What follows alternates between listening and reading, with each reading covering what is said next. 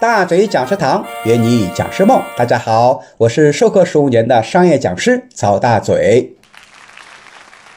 那么在课堂里面，我们前面说了哈，我们经常会遇到学员的一些质疑和提问，甚至有些是杠精啊，跟我们怼。那么老师呢，不能跟学员去对着干，对吧？有经验的老师啊，都会有一个技巧，叫做平行架构法啊，这是我们跟人应对。他人抗拒的一种沟通技巧，也是一个非常实用的一个经典话术啊。流程如下：第一步，前面说了，先认可，呃，认可完了以后呢，马上可以说两个字叫“同时”，这是一个过渡词啊，不能说“但是”，因为“但是”呢就是表示反驳啊，至少是表示转折了。第三个步骤啊，马上说出解除他的疑惑的理由啊，我们讲三点。啊，最少讲两点。讲完理由以后呢，第四步就是引导认同，这是一个心理学的技巧啊，就是好比我们签完、看完协议以后，看完合同以后啊，我们得签字，而引导认同呢，就是让对方相当于签字画押一样，话术是你说对不对？哈，那么学员不管他说是对还是不对，马上转移话题。前面我们也说了啊，就是可以把这个话题啊转移到别的方面。那么这个抗拒呢，就算被你完全解除了。前面我提出的一系列解决方案呢，也就是根据咱们这个平行架构法的流程来的。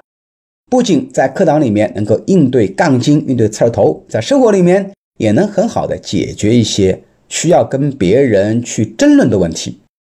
那么最后呢，我也说一个非常有趣的现象，在我刚刚走上讲台的那几年啊，我发现课堂上提出不同意见的情况啊特别多。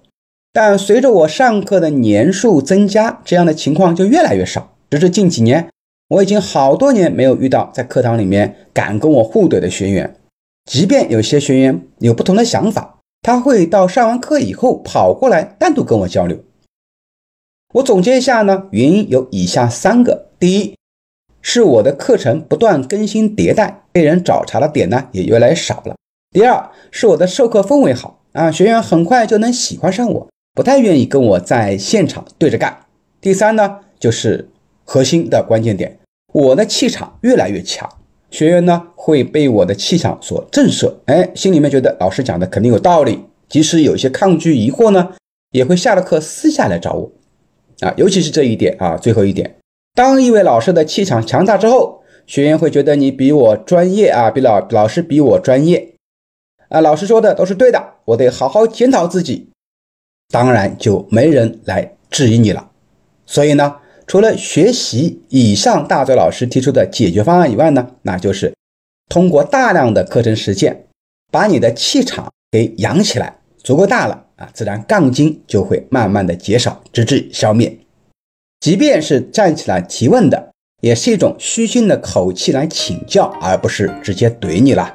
好了。我们关于如何解除学员的杠精的一些怼的问题，我们这一节呢也就分享到这里，我们下期节目再见，拜拜。